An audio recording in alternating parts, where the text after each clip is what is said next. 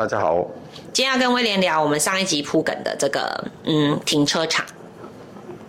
停车场是，呃，所有的爸爸，不止爸爸，所有家用车人的很 care 的一件事。然后，如果我们说买房子，妈妈最 care 的厨房，爸爸应该最 care 的就是停车场，对不对？因为我不知道有别人家，我们家至少是这样，就是爸爸是开车的，那妈妈是煮饭，这样子的分工，对。先不讲洗衣服跟那其他的，对对对，基本分工最在乎的就是这两个点。那我们来先来讲讲停车场的分类好了，哦，免得大家去看房子的时候搞不清楚。对，我们就讲，就请威廉来先帮大家科普一下。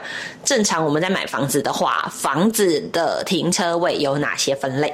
哦，基本上有四种，四种，一个叫坡坡平车位嘛，坡道平面车位，坡道平面车位，还有一个叫坡道机械车位。坡道机械是我滑下去，那个停车呃不滑下去坡道，然后呢？呃，它可能会有机械的上下，或者是横移，或是转盘，或是上下那种。前后。或前后哦，OK，好，我我车道开下去，然后碰到这种上上下下、左左右右的这种，就叫坡道机械。对，OK，还有还有叫机机。不好听，但是它叫机机是什么？机械。机械机械。机械车道机械机械下去完之后，你还在停机械。所以是我坐电，我的车子开进一台电梯，我人要在里面嘛？下去。开下去，我跟着电梯跟着车子一起下去，对，然后再把车子开进那个前前后后左左右右的车位里。对，没错。OK，这叫机机。对，好，那还有再就仓储。仓储就是也是跟机械车位有点机械机械车位，可是人不用进去，人不用进去，它自动会回到那个地方去。哦，就是小孩的通米卡，对，就家里有玩通米卡就知道，你知道，就是你把车子停进去，然后按它就嗯，然后进去，就像自己放到它的抽屉里面去的那种感觉。嗯，所以这叫仓储车位。对，好，好，那有好或不好吗？有哪一个你觉得是最好？你知道，对于我而言，我觉得仓储很好，因为就你知道，就不用烦恼啊，就是直直的个拢嘞，然后停着你就可以走了。我个人喜欢 仓储。好，仓储，哎，我我们我们拉回来第一个部分来讲，就是坡道平面车位，那最简单的就是两百，呃，就是宽两百五十公分，或者是深大概六百公分，对，二点五乘以六。对，当然也有人是。深可能没有那么深，也有人是五百五而已，有可能二二五乘五百五。对，那宽最小有我有看到那种二三零或二二五的，真的很小。二二五真的很小，二二五你知道你跟隔壁的车有多近吗？就是你车门打不开的状态，你知道？对，那个爸爸要吸气再吸气才能从车门的夹缝中出来。没错，我就我就不知道那个设计是怎么设计，就是它它其实就是柱跟柱中间的，可能它把它切成四个。车位天哪，那中间那两个怎么办？对，这这真的有点难。所以这个东西来讲的话，就是我们讲我们的价格好了，价值价值哦，对对对，这是价钱，对对对。第一个来讲的话，我们我一定会去观察，因为我我我自己开车，我自己知道哪一个，呃，不不外乎怎么讲，就是说离电梯最近，对不对？离电梯最近，离坡道最近，嗯，离那个地面最近。地面最近 B one 啊，地下一层楼或地上二层楼，所以 B one 车道一下去的那一个位置都是王位，你知道吗？最贵，通常都不卖。对，通常你看到那一排可能就是一些跑车或者什么的。假设以一个比较好一点点的住宅大楼，那几个车位通常有可能会。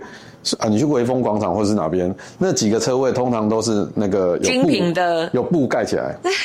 哦，通通常假设我们今天去住宅大楼比较好。好，那我们就刚才有讲嘛，你是两百五十宽，六百深，离电梯车道。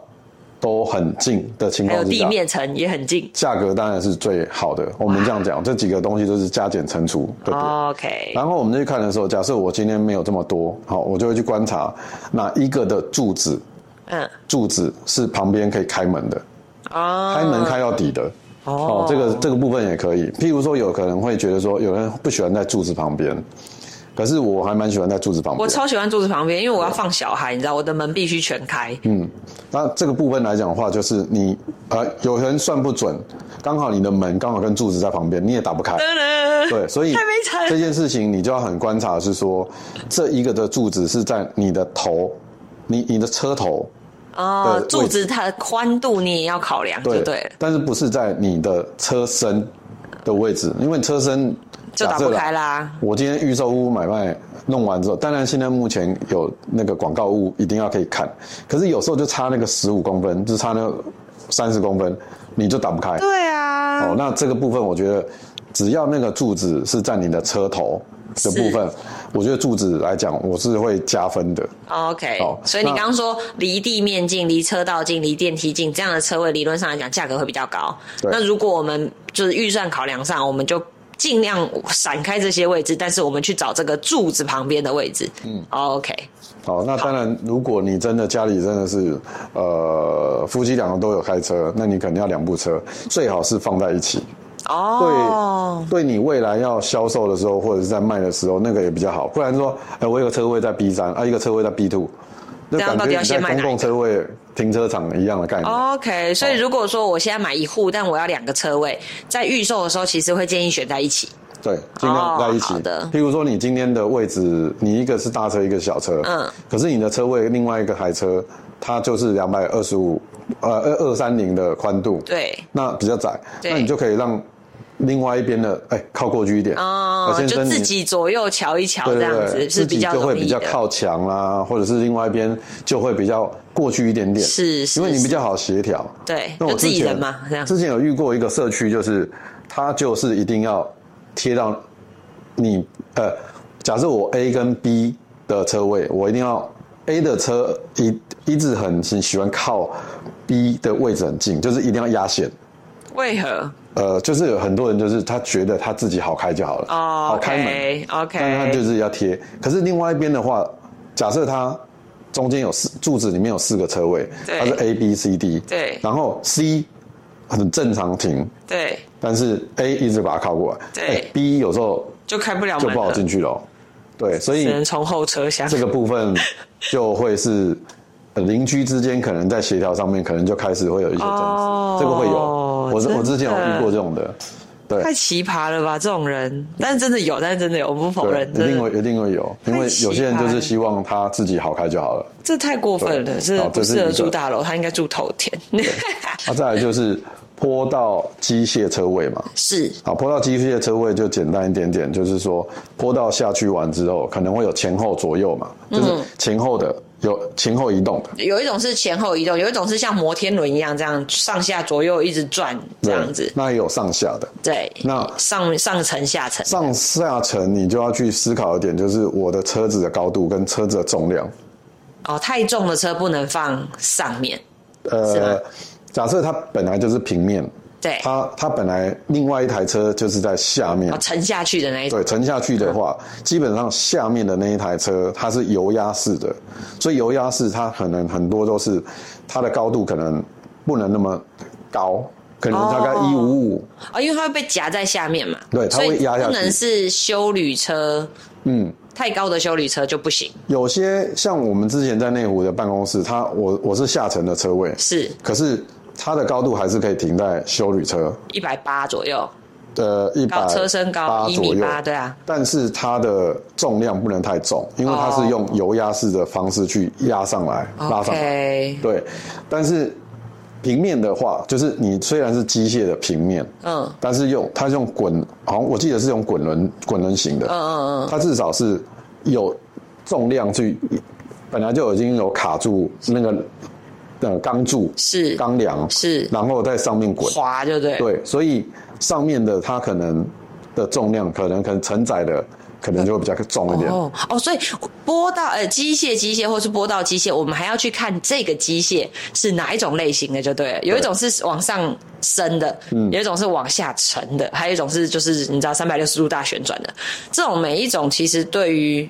可以容纳的车高跟车重都有不同的限制。对，哇塞！所以其实有分很多种，所以你必须要去思考的点就是说，不是代表说这些比较觉得比较有说抗性的一些车位就不能，就是说你很知道说 啊，我今天我是家我家有银发族，或者是我家有老人在，我家有小孩，可能我根本就不太会去。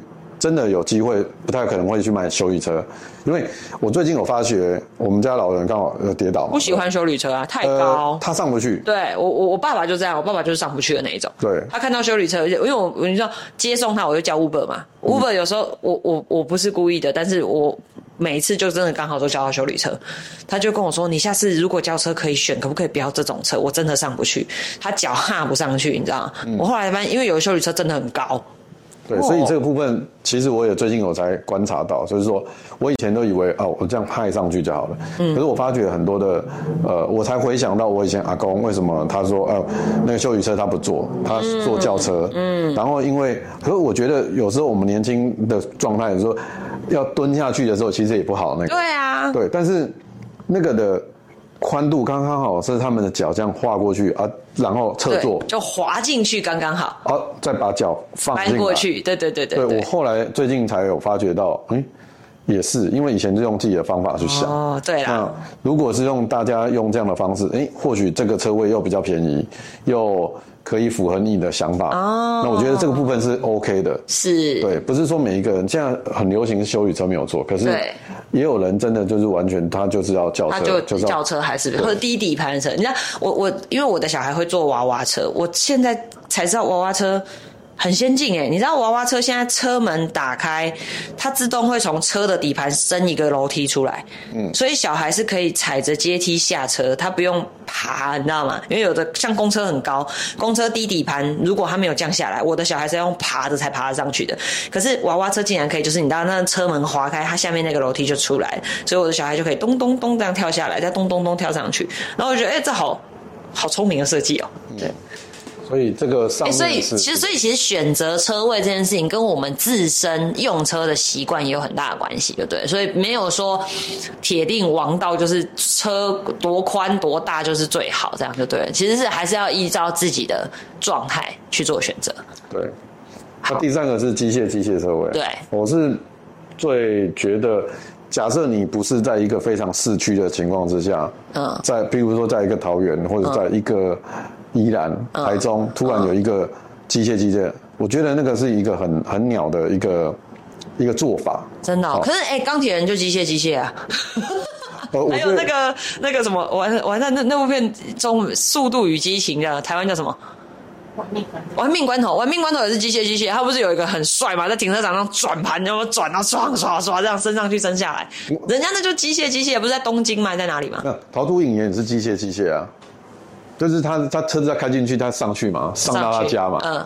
但是我觉得在很多的时候啊，必须要考量在，呃，在一个你维修，呃，我刚才我们上一次有讲到那个电梯的事情，它它其实一坏，全部的人都不能用车。所有的东西，它其实它就是你把它当车机械车位，它其实就是电梯。那你电梯。你电梯其实是很认真去保养的哦。是啊，其实它每个礼拜或者是甚至每个月都来保养。对。可是你有发觉哦，机械车位是有问题的时候才来保养。虽然它好像每个月会来，可是我记得我们以前是每个月，基本上是每个月。但是每个月我见到它之外维修，我又会见到它，就是我每个月都保养了，它还是坏掉。但是它里面的空间的东西太多哦，因为你你只要去想一个东西，就是我今天。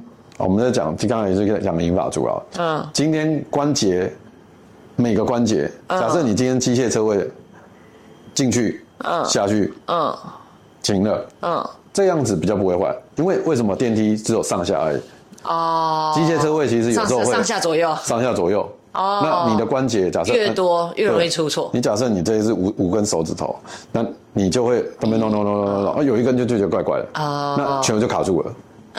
对，因为它的呃电梯的概念简单，它就是上下人出来，状况出来的时候，它门一定会打开，所以你不管到楼层出去的时候，你就跑掉，你就可以跑掉。对，机械车位不是，它机械车位的头脑它是，呃进去的时候卡住的时候先它先停，因为它为了安全，所以你就会变成里面的二十台车子在里面的时候，它停了，一起停，一起停。Oh my god！所以那个东西不一样。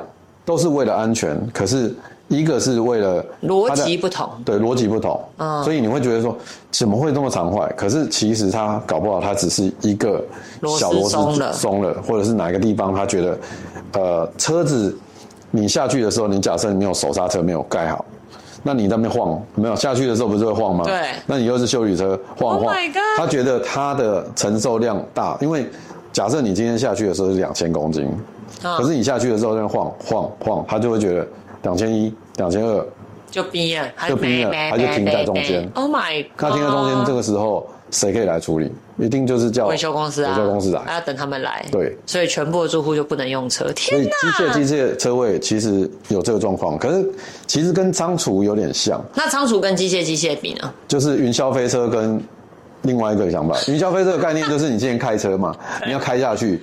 那你今天不管怎么样的时候，你就在里面那边晃晃晃，那么停在那边嘛，那就是云霄飞车，嗯啊，然后下下轿，嗯啊，就直接这样子，嗯啊。另外一个仓储车位就是很像 Tomica 小火车，就是 Tomica，就是 Tomica，反正你进去就把车放进去而已，走了，你就让他假设它中间停了，你也没办法嘛，然后你就赶快寻。我觉得仓储对我来讲是最好的，对啊，我也最爱仓储，这是我自己的决定，对。今天不管怎么样停好车，我就可以离开。然后他有什么状况的时候，至少我人都在外面了。我在外面，我赶快紧急救这个事情。对啊，或者是说叫别人说：“哎，你先不要回来开车，你先叫车干嘛的？”这样。对我我那价钱呢？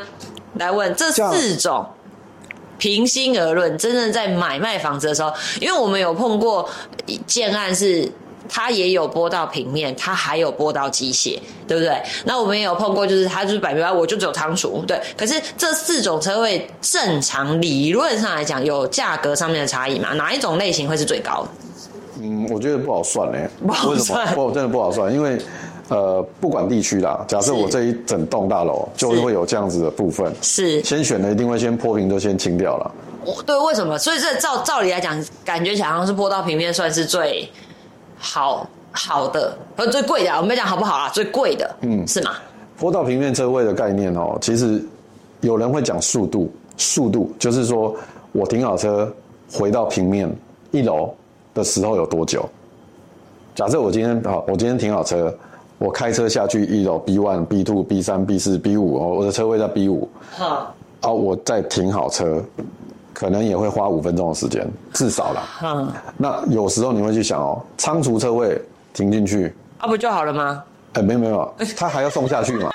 你要去想，问题是我已经在平面啦。啊，对，它就是平面。可是你有一天你会觉得说，好，我要早上的时候我要叫他的时候。我要花多久的时间？我懂你，跟我下到就跟坐电梯，我们刚上一集讨论嘛，就是可能大家都八点半要出门，所有的人都八点半一起叫车，哇塞，那就有得等了。对，所以我觉得车位的部分啊，其实价差一定是差很大了。这个有时候假设坡平车位跟仓储，你们这一个，搞不好有时候在台北市有时候就差到一倍。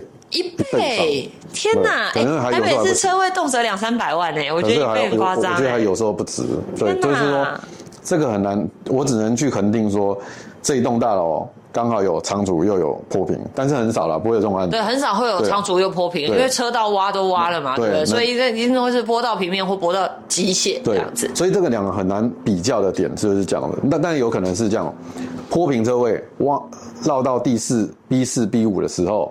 他为了整个整栋大楼每一层楼呃每一户都有车位，他可能就会开始有 B four，可能会比较高，然后他可能有平面机械车位，就是波道机波道平面加波道机械这样。但是你你这样还是有差，你你这样的价差本来就会地下一跟地下五本来价差就出来了，对。然后你又是机械车位，所以有时候一差。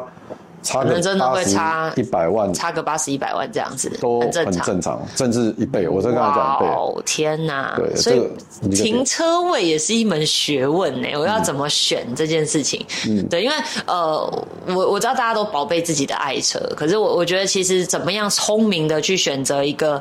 适合的车位这件事情其实是还蛮重要的。那那我好，我因为海豚其实自己不开车，但是我我常常听到呃用车的人，就是不管是老公或是同事，大家在讲说怎么会选那个车位？那车位超难停的，怎么样判断一个车位好停还不好停？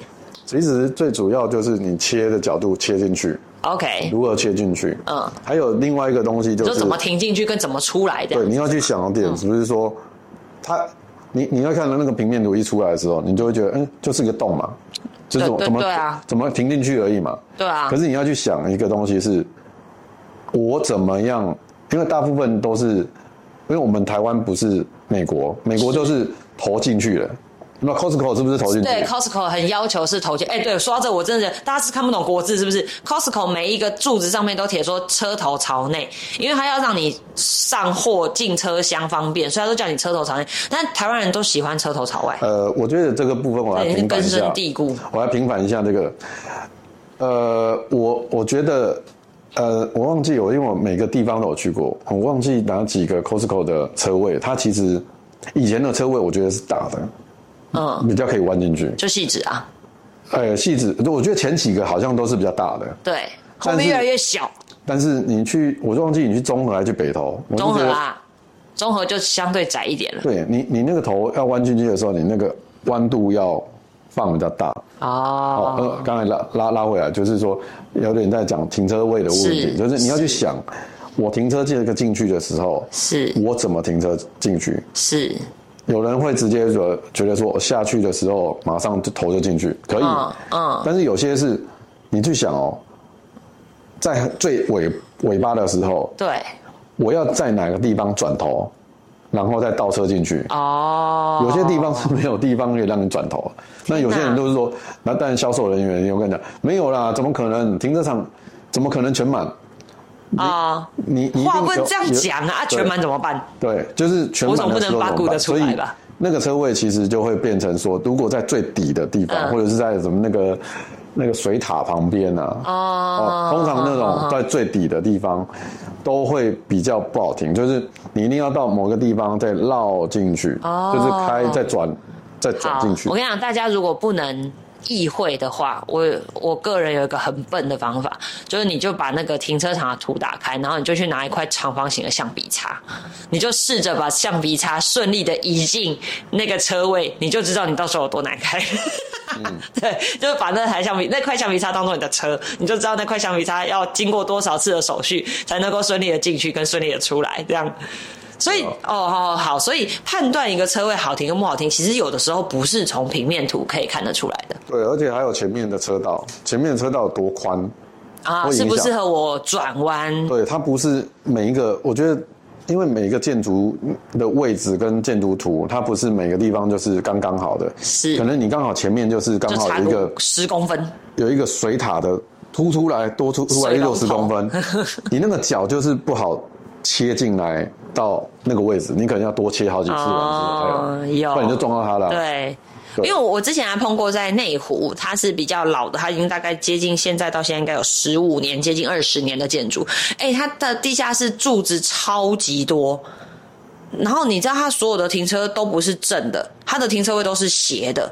因为他就是必须在柱子跟柱子之间找生存，所以我我我印象很深刻。我下到那个停车场，我看了那边的每一台车，它的车门或是它的那个把骨，那叫什么？后面的后车厢的那一根保险杆，每一台都有伤，因为就是 A 到，你知道，就是 A 到柱子的那个尖角，它就凹下去，凹下去，啊，帮我下去，帮我下去。然后他们就久了，但他们就习惯了，就没事了。可是每一台车都有伤，我想说，这车停车场是极品，到底有多难停？每一台车都 A 到。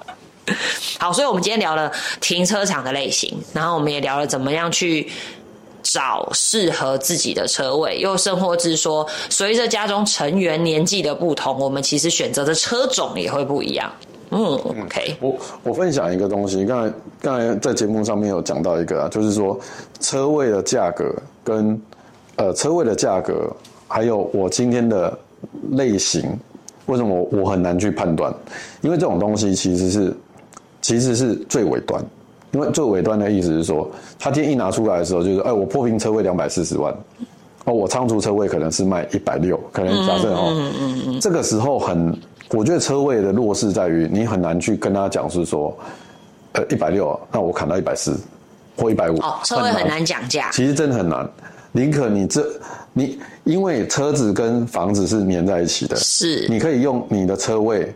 你当然不太可能去看呃说明说它的价值很低，你想砍它，你就直接砍它房子就好了。是对，不用去琢磨于说，所以车位基本上不太讲价的，不太能讲价的，不太能讲价，而且反而是房子可能还有一点空间。它的涨幅其实我觉得没有所谓的那么的高哦。再来就是说，它的很多的考量上面，它可能比房子的考量更细，所以我觉得这个部分它只是配附属附属在房子的部分，是对它不是。呃，就单除单纯拉出来说，哦，这为什么它两百四或者是多少？因为在这上面，你只能跟这个区社区里面做比较而已。是，对，你不太可能会说，我喜欢这个房子，但是我喜欢隔壁的车位，隔隔壁隔壁社区的车位，好任性哦，对，去隔壁买一个啊，那就很难。那那一定就会有一个。那所以照这样讲，理论上来讲，同一个楼层同样类型的车位，理论上来讲应该是同样的价钱。呃，不一样啊，还有柱子啊，哦，还有离远啊，还有，可是不会差距很大了。但是，所以我们会尽力在同样的范围里面去选择一个最适合我们自己的车位，可以这样选吗？还是建商都配好一个一个萝卜一个坑？呃，很多如果是大型的，他会配好。哦，就这一户一定是这一个车位。很多人会把它配好，因为它方便行事。但是你不 argue 的时候，它就配好。那你 argue 的时候，你这样讲是有空间就对了，就再瞧一下。哦。但是如果你今天的价格没有假设啦，我们都是这样讲。假设你今天的价格够漂亮、够好，他就帮你调嘛。啊那你今天的哦的呃优惠户或者是广告户，他就给你配一个，选就是广告嘛，就是给你嘛。没得选。对你都没得选，就是概念就是这样。好，所以如果是停车技术。没有很成熟的，可能在停车位上面要特别选择一下，或者是你家的车特别奇特、特别高、特别胖、特别长，那可能这个也要特别注意到。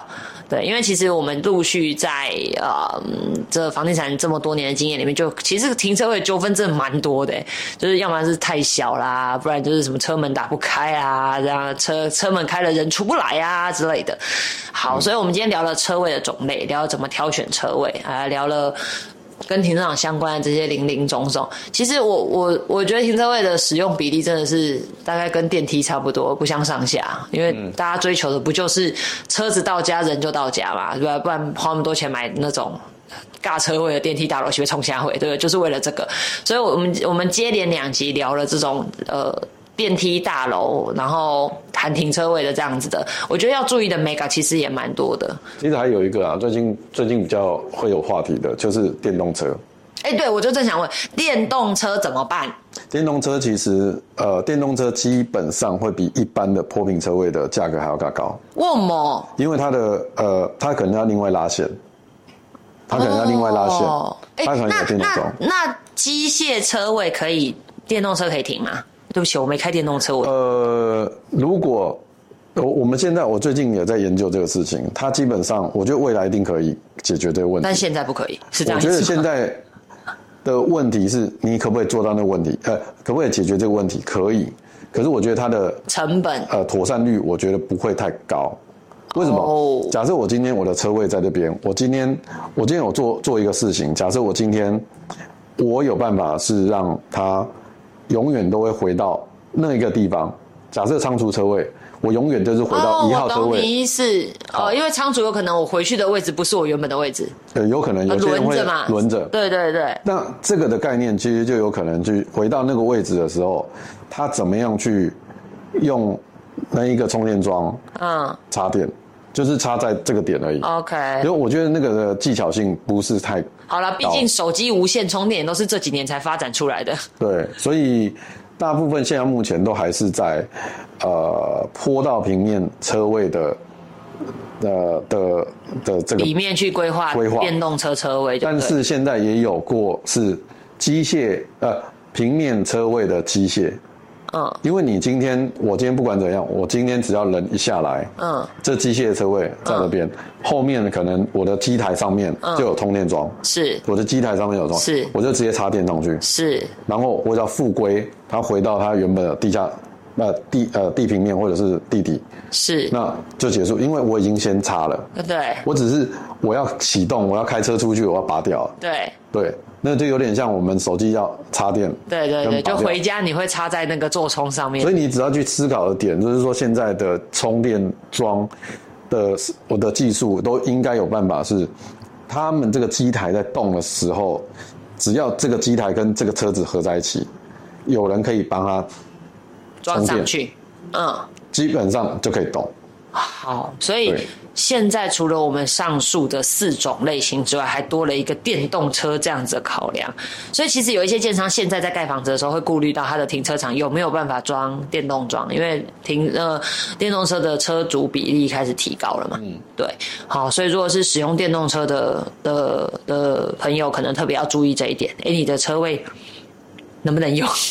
会不会搞不好到最后买了就其实他的车位必须租给别人，然后他去外面租一个车位，不然他没办法充电。